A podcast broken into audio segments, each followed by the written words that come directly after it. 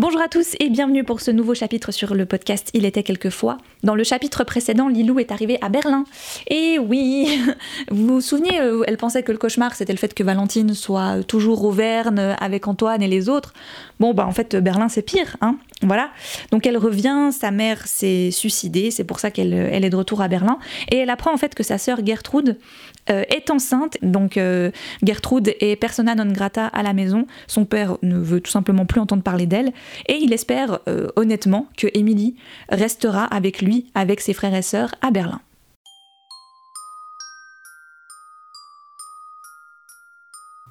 Il était quelquefois le podcast qui raconte des histoires.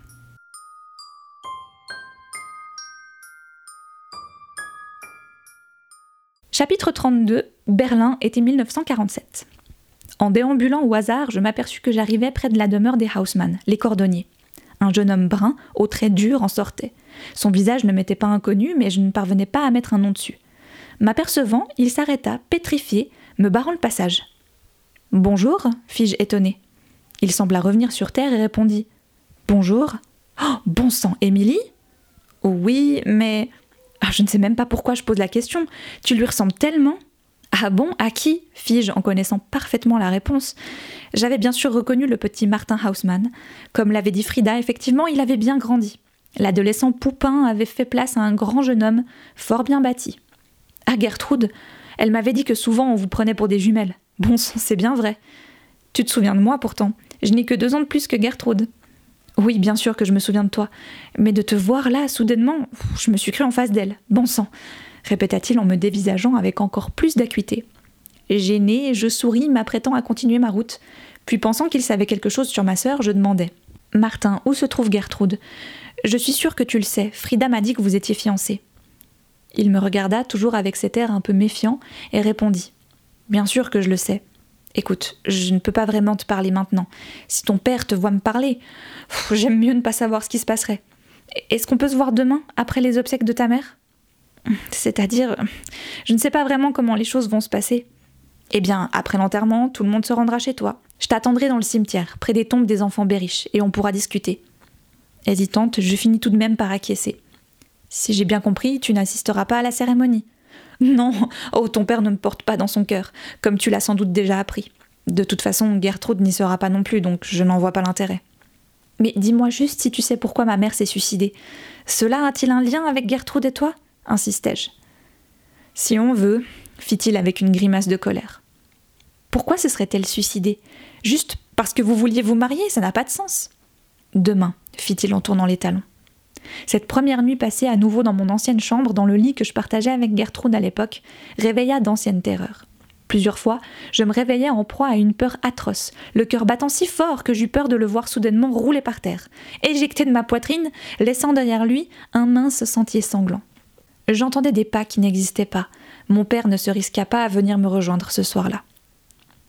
Le lendemain, après la cérémonie, je retrouvais donc Martin Hausmann près des tombes des enfants Berich, ainsi appelés parce qu'elle regroupait tous les enfants d'une même famille, retrouvés exécutés d'une balle dans la tête à l'automne 42, sans doute par leurs parents, des résistants allemands qui avaient pris conscience de la barbarie du régime nazi et qu'on accusait de posséder et de recopier des tracts de la Rose Blanche. Se sachant sans doute dénoncés, les parents Berich affolés avaient préféré tuer leurs propres enfants avant d'être eux-mêmes déportés. Je le suivis des yeux quelques secondes. Je me souvenais d'un adolescent malicieux qui faisait toujours de l'humour, même au milieu des décombres. L'adolescent avait laissé place à un homme sombre, même s'il n'était âgé que de 19 ans, aux traits déjà fatigués. Comme je m'en étais déjà rendu compte la veille, il boitait profondément. Il m'expliqua sans entrer dans les détails qu'il s'agissait d'une blessure faite après un bombardement de la RAF. Comprenant qu'il n'était pas désireux d'en dire plus, je le suivis hors du cimetière boisé, et côte à côte nous cheminâmes le long des ruelles qui le bordaient. Comme tu l'as compris, Gertrude et moi, nous nous aimons. Depuis longtemps pour ma part. C'est moi qui ai écrit la chorale que tu as entendue hier. C'est toi qui composes Oui, et c'est ma sœur Jocelyne qui joue de l'orgue. C'est justement en venant aux répétitions que Gertrude et moi avons fait plus ample connaissance. Elle cherchait un échappatoire afin de fuir un moment ce qu'elle subissait chez elle. Il fit une pause, cherchant mon regard, pensant sûrement que j'allais lui confirmer ce qu'il avançait. Mais qui dans le quartier ne savait pas que Jacob Müller n'y allait pas de main morte sur sa famille? Je n'ajoutais rien, attendant qu'il poursuive. Pour faire court, nous avions décidé de nous marier, sitôt que nous le pourrions, et c'est ce que nous aurions fait si elle n'était pas tombée enceinte avant, et que ton père le découvre. Je ne pus m'empêcher de lâcher un petit rire sans joie. Vous ne pouviez pas attendre le mariage pour faire ce que vous avez fait? Mon père est un monstre, je ne le nie pas, mais justement, le sachant, vous auriez pu faire attention. Il s'arrêta comme pétrifié, sembla vouloir dire quelque chose, puis secouant la tête revint à mes côtés. Toujours est-il que Gertrude, un soir, est venue frapper à notre porte pour me demander de l'aider. Comme il n'était pas question qu'elle reste à deux pas de chez son père, avec mes parents, nous avons résolu de l'envoyer chez des amis, hors de Berlin. Où ça? Je ne te le dirai pas. Gertrude ne le voudrait pas. Elle va rester là-bas le temps de mener sa grossesse à terme, puis, sitôt que je le pourrai, j'irai la rejoindre. Mais si tu ne veux pas me dire où elle est, pourquoi me raconter tout ça? Je vais repartir bientôt et. Tu ne comprends pas, me coupa-t-il agacé. Tu ne pourras pas repartir. Quand j'ai dit à Gertrude que sa mère était morte, la première des choses qu'elle m'a dites, c'est J'espère que Émilie ne fera pas le déplacement, sinon papa ne voudra pas la laisser repartir. Tu n'es pas encore majeur. Il peut tout à fait t'obliger à rester ici, surtout maintenant que ta mère n'est plus là, afin que tu t'occupes de tes frères et sœurs. Je frissonnais, malgré les rayons du soleil qui pointaient sur nous. Pourquoi ma mère a-t-elle voulu faire partie de ta chorale? demandai-je afin de penser momentanément à autre chose. Elle voulait surveiller Gertrude, tu t'en doutes bien. Enfin, nous surveiller. Comme c'était sa mère, je n'ai pas osé le lui refuser, même si elle chantait mal et faux.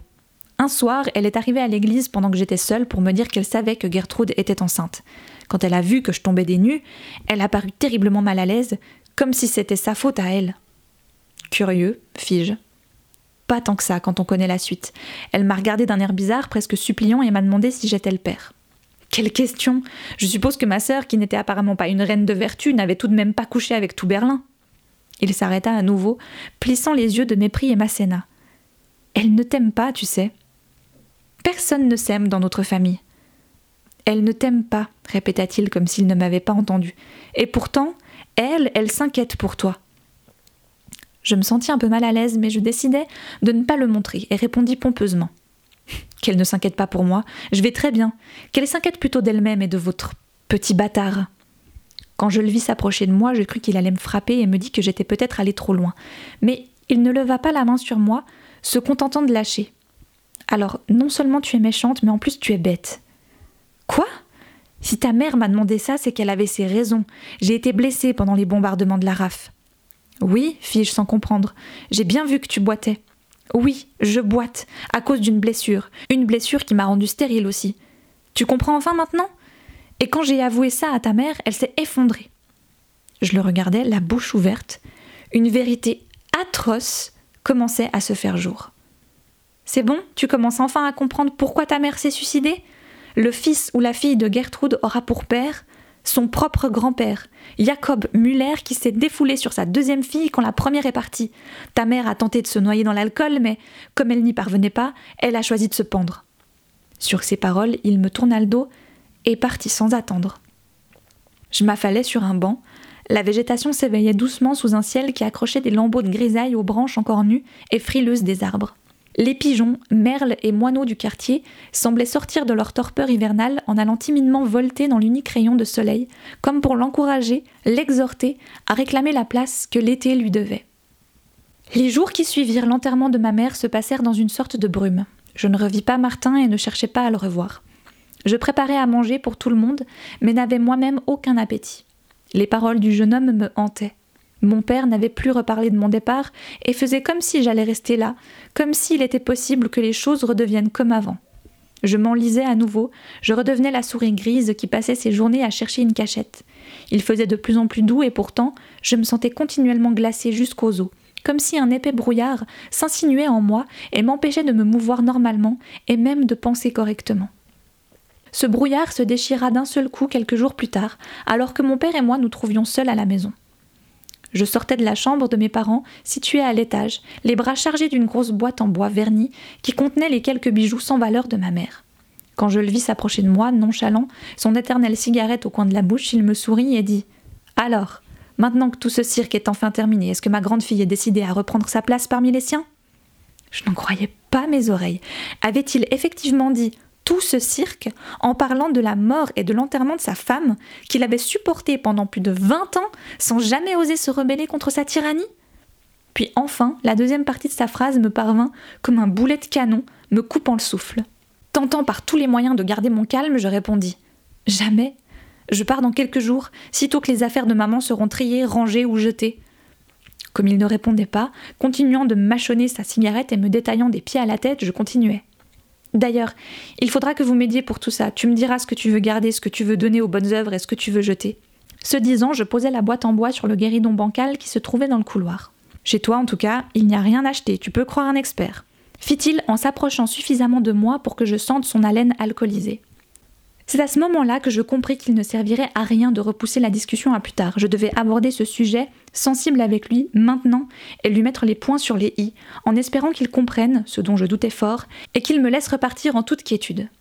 Écoute, papa, il faut que tu comprennes qu'il n'y aura pas de retour en arrière. Je ne resterai pas ici plus longtemps qu'il ne faut. J'ai un travail, des gens comptent sur moi, et je ne leur ferai pas faux bon. Je reviendrai vous rendre visite aussi souvent que je le pourrai, continuai-je sans en penser un seul mot. Il se contenta de secouer la tête en faisant une petite moue qui balayait mon explication. Ils n'ont rien à dire, tes Suisses. Tu es mineur. Mais comme je suis poli, on leur écrira une lettre. Ils comprendront. La panique commençant à sérieusement m'envahir, je pris une grande inspiration afin de la tenir à distance et répliquai du plus calmement que je pus, mais sans réussir à gommer totalement le tremblement de ma voix. Tu n'auras pas besoin de moi. Oncle Gustave et tante Anna acceptent de se charger des frères et sœurs, le plus souvent. Je ne serai d'aucune utilité ici. Puis dans une dernière tentative de conciliation, sachant à quel point il était proche de son argent, je continuais. Je pourrais t'envoyer une bonne partie de mon salaire. Là-bas, je n'en ai pas vraiment besoin. Il émit un petit rire patelin, puis d'un ton mielleux répliqua. On te trouvera bien un petit travail par ici pour la journée. Quant à tes soirées, toi et moi, on pourra les meubler différemment. Comme il voyait que je suffoquais d'horreur, il sembla réfléchir et lâcha. Mais si tu ne veux pas travailler, ma chérie, pas de problème. Viens avec moi, je vais te montrer quelque chose que même ta mère ignorait. Passant à côté de moi, il se dirigea vers la chambre que je venais de quitter, persuadé que j'allais le suivre et de fait tétanisé, c'est ce que je fis, comme une automate. Il entra et sortant une clé de sa poche, ouvrit une petite mallette en cuir usagé verte dont j'ignorais l'existence, cachée sur le haut de la grande armoire en chêne. Quelle ne fut pas ma stupéfaction en découvrant son contenu. Eh oui, fit mon père, il y a à peu près 40 000 Deutschmarks. Viens voir plus près. Toujours sur le pas de la porte, au bord de la nausée, je compris qu'il avait pris une part active au marché noir, ce qui en soi ne me gênait pas, mais qu'il s'était bien gardé de nous en faire profiter à nous, sa propre famille. Décidé à prendre la fuite au plus vite, je me détournai vivement et rebroussai chemin. Plus rapide que je ne le pensais, et me barrant la route, m'expliqua son sourire toujours hideux sur les lèvres. Tu ne comprends donc pas, Amélie? Plus de soucis à se faire. Cet argent, il est pour toi et moi. Je n'en ai jamais parlé aux autres. Même ta mère ne savait pas exactement combien nous possédions. Puis, s'approchant de moi, comme en terrain conquis, pensant m'avoir persuadé, il posa sa main dans l'enchancrure de ma blouse, comme un drogué en manque, et murmura Alors maintenant, ça suffit. Viens un peu là. Ce simple contact avec lui, le premier depuis plus d'un an, provoqua chez moi une rage apocalyptique. J'ouvris la bouche pour hurler, mais aucun son n'en sortit, juste un gémissement de désespoir. Alors je saisis la grosse boîte que je venais de poser et de toutes mes forces la balançai sur lui. Poussant un cri étranglé, il recula, les mains sur ses tempes et tituba contre la rampe. Sans réfléchir une seule seconde, toujours inondé d'une rage qui enfin me réchauffait, je me ruai sur lui et le poussai de toutes mes forces. La rambarde déjà peu solide s'effondra sous son poids et il alla s'écraser deux mètres plus bas sur le sol en pierre irrégulière de l'entrée. Un calme inexplicable se fit en moi. Je ramassai et reposai la boîte sur le guéridon et descendis l'escalier. Il gisait là, à mes pieds, et je constatais qu'une flaque commençait à s'élargir derrière sa tête, comme une auréole ensanglantée. Comme il respirait encore, faiblement, une frénésie s'empara de moi. Sans réfléchir, j'attrapai l'un des coussins qui se trouvait sur le fauteuil, près du porte-manteau, et de toutes mes forces, l'appuyai sur son visage. Et je sentis, contre ma volonté, un sourire s'épanouir sur mon visage, pendant que des larmes de soulagement coulaient sur mes joues. Puis je crus entendre un bruit de pas, et épouvanté, je relevai vivement la tête, mais il n'y avait personne. Je courus vers la porte d'entrée et regardai en tous sens dans la rue, sans apercevoir qui que ce soit. Ce n'est qu'en baissant les yeux vers le sol que j'aperçus un ruban noir dans la poussière.